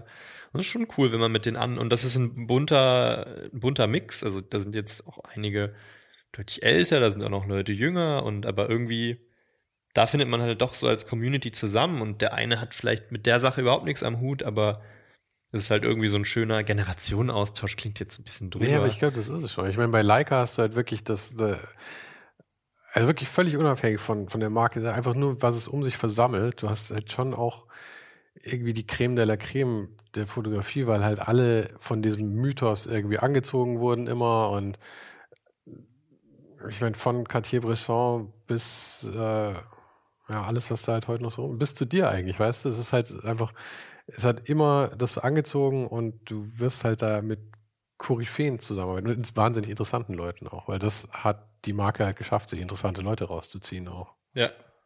Ja, also verrückte Markengeschichte und ich meine, deswegen finde ich es auch cool, weil mich natürlich wirklich die Produkte, also ich arbeite wirklich mit den Produkten. Ich habe ich, kann, ich hab bist heute mit einer M6 äh, zum äh, Kaffeeladen gekommen. MP, aber ja, also ne, also ich habe wirklich auch eigentlich immer eine Kamera dabei. Ähm, und ja, ich finde es auch eine coole Marke zu repräsentieren, auch wenn man guckt, ist auch eine der wenigen Firmen, die jetzt zu den, sag ich mal, dunkleren deutschen Geschichtsjahren halt nicht irgendeinen Mist gemacht hat, sondern da gab es eigentlich, also so, wo ich wirklich sagen würde, das ist eine Marke, hinter die man sich stellen kann, die im Großen und Ganzen alles richtig macht, gerade in letzter Zeit wieder sehr, sehr viel auch richtig, glaube ich. Ähm, und deswegen finde ich es so cool, weil es halt, es ist halt so eine, es ist halt nicht so was Erzwungenes, dass ich jetzt, dass irgendwelche Geldbeträge fließen müssen und ich jetzt sage, ah, Nikon ist die beste Kamera, weil die zahlen mir einen Betrag. Also so, sondern es ist so, ich finde es wirklich cool und ich bin da nur hingekommen, weil ich es wirklich cool finde. Und ich lebe das aber auch in der Realität. Also ich habe jetzt nicht heute Morgen eine Kamera mitgebracht, weil ich dir irgendwas, also so, weißt mhm. du? Das ändert ja jetzt gar nichts und ich habe die halt dabei, weil ich sie wirklich dabei habe. Jede Minute, die du sie ähm, dabei hast, wirst du bezahlt. genau. Ja, nee, eben nicht. Aber deswegen, äh, ja, und ich glaube, das ist halt auch so ein bisschen, wo es halt wieder hingeht, auch mit dieser Demokratisierung zu Stories, die echt sind, Stories, die Leute interessieren und dass du im Idealfall, wenn du irgendwie eine Person bist, die auch vielleicht in sozialen Medien dafür bekannt ist, dass sie irgendwie authentisch ist, dass du halt auch eher Produkte vertrittst, die du authentischerweise vertrittst, weil du sie wirklich gut findest und nicht, weil irgendein Konzern sagt. Woran man auf jeden Fall sieht, dass du es wirklich gut findest, ist, dass du so weit gegangen bist, dass du dir das Jahr, in dem die M6 rausgekommen ist, auf den Arm hast tätowieren lassen. Ja. Also ähm, das ist ja dann doch schon ein Commitment auch, muss ich sagen. Ja, ne, also wie gesagt, ich meine, man hat natürlich ein bisschen auch Recherche gemacht, dass das nicht, also auch so, was ich ja vorhin nochmal mit Firmengeschichten und so, dass halt nicht irgendwie einen blöden, aber nee, deswegen, also ich hätte jetzt ein bisschen drüber gefunden, mir Leica-Logo zu tätowieren oder M6, weiß ich nicht. Und das finde ich halt irgendwie 1984, ne, es ist nicht mein Jahrgang, es ist eigentlich eher ein cooler Opener für Gespräche. Ja, ja. Dass ja. Leute halt so sind. 84, bist du 84? nee. du hast und, dich so gut gehalten. Nee. Was, warum dann? Und ja, also eigentlich finde ich es einen ganz netten. Äh, also ja, also ich bereue es null. Also ich fand's cool. Ich wollte eh anfangen, so mal mit ein bisschen Tattoos und wenn du hast ja auch einen Arm. Ah, ja, also ich weiß nicht, was du sonst noch und hast. Und kompletten Rücken und Beine. Also ja, ich, bin schon, ich bin schon ein bisschen weiter. Ja, weil dein rechter Arm ist nicht? Nee, der ist noch nicht. Denn ich weiß noch nicht, ob ich den nicht frei halte. Mal schauen. Aber äh, an dem Bein ist noch der Rücken ist komplett zu. Mal gucken. Ich habe immer so Phasen. Ich habe auch zehn Jahre lang überhaupt keine Tattoos gekriegt und dann wieder angefangen. Um, who knows? Verrückt. Ja, ich habe mir gesagt, so eher die Arme. Mal sehen. Weiß ich auch noch nicht. Also ich mache mir da jetzt auch gar keinen Druck. Ich finde es halt aus persönlich, ich persönlich würde mich halt niemals tätowieren aus so einem ästhetischen Aspekt im Sinne von, ich muss jetzt hier irgendeine Form hinknallen, damit das mit der aufgeht und dann mache ich hier den Lückenfüller rein, sondern das habe ich schon ein bisschen, muss ich sagen. Es hat dann, aber die Sache ist auch, wenn du genügend Tattoos hast, ist es irgendwann egal, was du dir stechen lässt, weißt du, so jetzt ist auch schon wurscht. Verstehe ich den Gedankengang. Aber ich denke immer noch so, wenn ich mich jetzt zehn Jahre nicht tätowiere, weil ich nicht das Gefühl habe, ich habe irgendein Motiv, was ich irgendwie auf meiner Haut haben will, dann sei es drum. Ja, bei mir war es tatsächlich dann eher so, dass ich eine, äh, eine Tätowiererin aus Ungarn auf Instagram gefunden habe tatsächlich. Und ich fand ihre Sachen einfach so cool, dass ich den Arm eben fast komplett habe von ihr machen lassen, einfach als sie dann mal, als wir zufällig mal in derselben Stadt waren. Ja, auch cool. Ja. ja. Und ich habe es dann auch verbunden mit, ähm, mit Reisen eben. Ich bin dann auch teilweise nach Polen gefahren, um mich da von bestimmten Leuten tätowieren zu lassen und sowas, die ich halt super gut fand. Und das war dann irgendwie schön. So habe ich dann eher, anstatt dass ich ein Motiv schon im Kopf hatte, wegen irgendeiner Verbindung mir das habe stechen lassen, habe ich eher gesagt, ich finde diese Künstler oder Künstlerinnen so gut und ich fahre dann dahin und lasse mir etwas von denen dann stechen. Das war dann irgendwie auch so die Motivation viel. Ja. ja. Naja, Ostblock ist auch spannend. Das ist nochmal ein ganz anderes Voll. Thema. Also das reizt mich auch noch sehr. Ich würde aber jedem empfehlen, im Sommer hinzufahren. Das macht die ganze Sache ein bisschen ja, gut, ich meine, wir hatten ja für noch New York. New York im Winter ist jetzt auch nicht so der für viele Leute niceste Ort wahrscheinlich, weil auch ein bisschen kälter wird. Aber ja, ich finde auch, dass der Ostblock sehr viel Potenzial, also da kriegt man halt einfach nicht so viel mit. Das ist halt immer noch so dieses westliche, so der Westen erzählt die Welt. Und es gibt echt viele verrückte Leute da, die viel weniger Aufmerksamkeit noch bekommen, einfach als ähm, westlichere KünstlerInnen, Menschen, whatsoever. Ähm, ah ja, spannendes Thema. Da will ich auch ein Projekt dazu machen. Ja? Ja, weil ich bin ja streng genommen Ostdeutscher. Mhm. Also ich bin im Osten geboren und 18 Jahre habe ich im Osten gelebt, natürlich nach der Wende. Aber ich bin auch so ein bisschen eine komische Mischung, weil meine Eltern sind beide aus dem Westen in den Osten gezogen nach der Wende. Das heißt, ich habe auch überhaupt keine Familie im Osten. Ähm, auch die meisten meiner Schulfreunde waren tatsächlich auch aus westdeutschen Elternhäusern, wenn man es so nennen möchte. Was auch immer das jetzt zur Sache tut, ich hatte auch das Gefühl, bis ich da weggezogen bin, dass es dieses Ost-West-Ding gar nicht mehr so gibt. Auch dann durch das Internet war das so. Also wenn ich dann bei meinen Familien und Freunden halt außerhalb des ehemaligen Ostens war, hatte nie das Gefühl, dass es, dass es irgendwas anders ist oder dass es Thema sei, aber umso älter ich werde und auch meine Freundin ist aus, die ist aus Hessen, habe ich schon gemerkt, dass es auch in, selbst in meiner Generation noch so ein, so ein Ding ist. Und Spannend. Das kocht ja gerade auch total hoch, auch jetzt durch den Herrn Oschmann jetzt, da gab es ja dieses Buch auch, ähm, was ich sehr, sehr cool fand zu lesen. Ist natürlich ein bisschen überzogen, aber das sagt er auch selbst. Ähm, und ich finde es weil das ist auch so, wo ich mit meiner Arbeit gerne hin will. So, ich finde dieses ganze Social Media und Transitions und was ist eine verrückte Perspektive, finde ich mega cool. Aber ich würde gerne noch mehr auch in eine Richtung kommen, dass ich hin und wieder Projekte mache, wo ich sage, ich kann damit irgendwie actually was Positives beeinflussen und nicht dafür sorgen, dass Menschen noch mehr kaufen von irgendwas, was sie wahrscheinlich gar nicht brauchen. Ähm, Mit Sicherheit nicht brauchen. Und vieles wahrscheinlich nicht. Ähm, und ja, das, das ist eigentlich so, da hätte ich Lust und ich glaube eben auch gerade durch diese AfD-Problematik im Osten, ähm, nicht, dass es eine Entschuldigung sei, aber ich sehe schon viele Gründe, warum es vielleicht so passiert. Und ich fände es eigentlich deswegen gerade jetzt eine mega spannende Zeit, da mehr drüber zu sprechen. Gar nicht aus so einer Opferrolle. Also ich, bei mir hätte es nicht besser laufen können. Ich, aber ich habe das Gefühl, ich verstehe es in gewissen Punkten und ich darf mir auch eine Meinung erlauben, weil ich da halt 18 Jahre gelebt habe, was vielleicht nach der Wende auch alles schiefgelaufen ist. Und das finde ich zum Beispiel jetzt gerade ein wahnsinnig spannendes Thema zu behandeln, was vielleicht einfach falsch läuft und was wir ändern müssen, damit dieser demokratische Diskurs wieder entsteht, weil ich halte es für wahnsinnig gefährlich, was gerade passiert, dass man sagt, naja, das sind halt Ossis, das sind halt Dumme, die sind halt Nazis, bauen wir wieder die Mauer und lassen die mal machen das, das kann ja nicht der Anspruch sein und das wird ja auch nicht funktionieren. Und ich glaube, das große Ziel muss ja sein, diese Menschen wieder einzufangen. Aber der erste Schritt ist halt, diese Menschen zu verstehen. Und es gibt halt nun mal einfach auch belegbare Zahlen, wie unfassbar ungerecht es läuft und gelaufen ist. Ähm, und darum geht's jetzt gar nicht zu sagen, dass was vor der Wende war, war grauenhaft. Ne? Das war eine Diktatur. Aber sozusagen, was nach der Wende auch passiert ist im Osten und auch so was psychologisch mit den Menschen passiert ist, ähm, ich glaube, da gibt es sehr viel Themen, über die man sprechen muss, die vielleicht auch unangenehm sind, weil es natürlich im Umkehrschluss heißt, dass man was vom Westen nehmen muss und mehr an den Osten geben oder das ist ja auch das Problem, was wir insgesamt global haben, auch mit so Entwicklungshilfen. Klar, ähm, können wir den Reichtum, den wir hier führen, den kann nicht jeder Mensch auf der Welt haben und das verstehen Menschen irgendwie nicht. Also wenn es Menschen auf einem afrikanischen Content beispielsweise besser gehen soll, heißt es, wir müssen weniger haben. Und andersrum wird es nicht funktionieren. Ja, aber ich glaube, dass es tatsächlich eher kurzfristig ist und langfristig können wir alle verdammt hochkommen. Weil ich meine, gerade mit Essen ist es ja zum Beispiel, ich meine, das ist ein einfaches Beispiel, aber das Problem ist ja die Allokation, also das Zeug tatsächlich dahin zu schaffen und halt nicht eben wegzuschmeißen, weil wir es nicht für den hohen Preis verkaufen können, sondern das halt auch an den richtigen Ort zu kriegen. Wir haben mehr als genug Essen auf der Welt eigentlich, ja. Und das, wir sind ja auch in der Zeit, wo tatsächlich mehr Leute an den Folgen von Überernährung sterben als an Unterernährung. Wild. Mehr Leute sterben an, an fressen sich zu Tode, als das Verhungern, ja. Aber mit, mit dem Osten ist es, ich finde es immer faszinierend. Du weißt bestimmt mehr als ich ja über das. Ich meine, du kommst daher und alles. Ich komme aus München. Was habe ich schon für eine Ahnung, ja. Aber es ist schon tatsächlich, wir haben, wir haben so viele Sachen, die, wo ich finde, wir haben Erfolgsgeschichten, ja. Ähm, Feminismus, Integration, wir werden insgesamt, auch wenn alles vielleicht nicht schnell genug geht, wir sind auf einem super Weg, eine viel liberalere Gesellschaft zu werden. Aber diese Integration des Ostens oder ein Zusammenwachsen zwischen Osten und Westen in Deutschland, das ist über 30 Jahre her. Wir haben so viel Kohle da reingebuttert und wir haben es überhaupt nicht hingekriegt. Ja.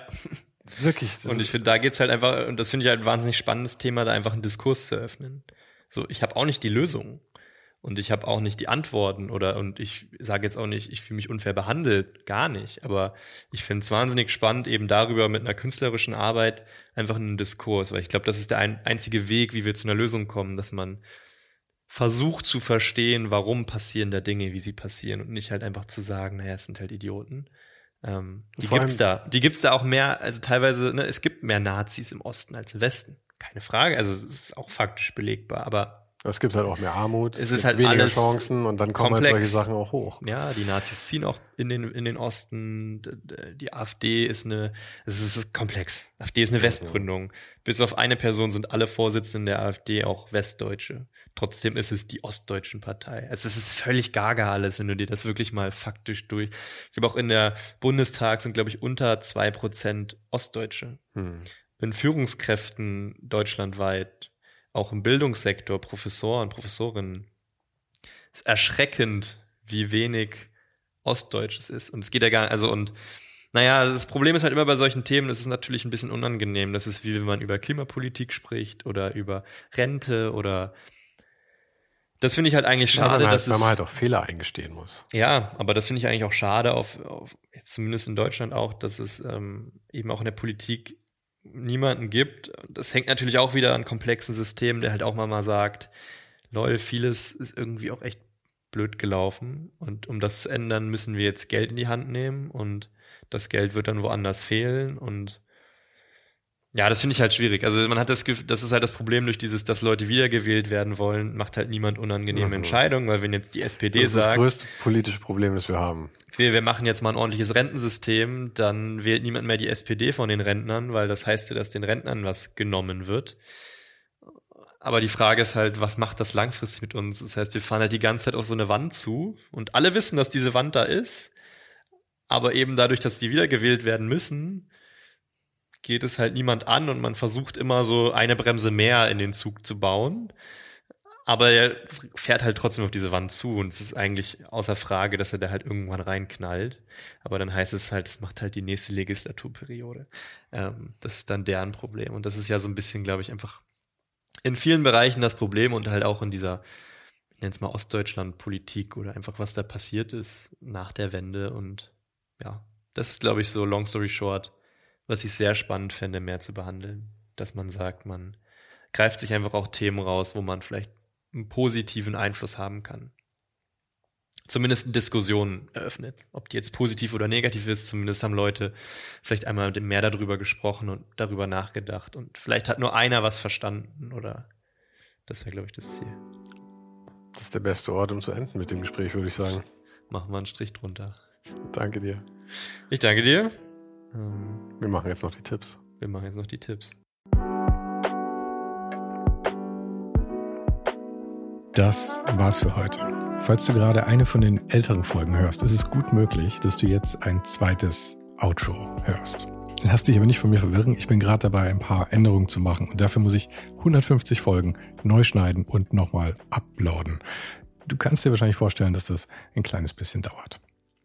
Falls du mich und die Show supporten möchtest, gibt's dafür ein paar Möglichkeiten. Auf patreon.com slash svensaro gibt's jede Woche Bonusmaterial, exklusiv nur für Supporter.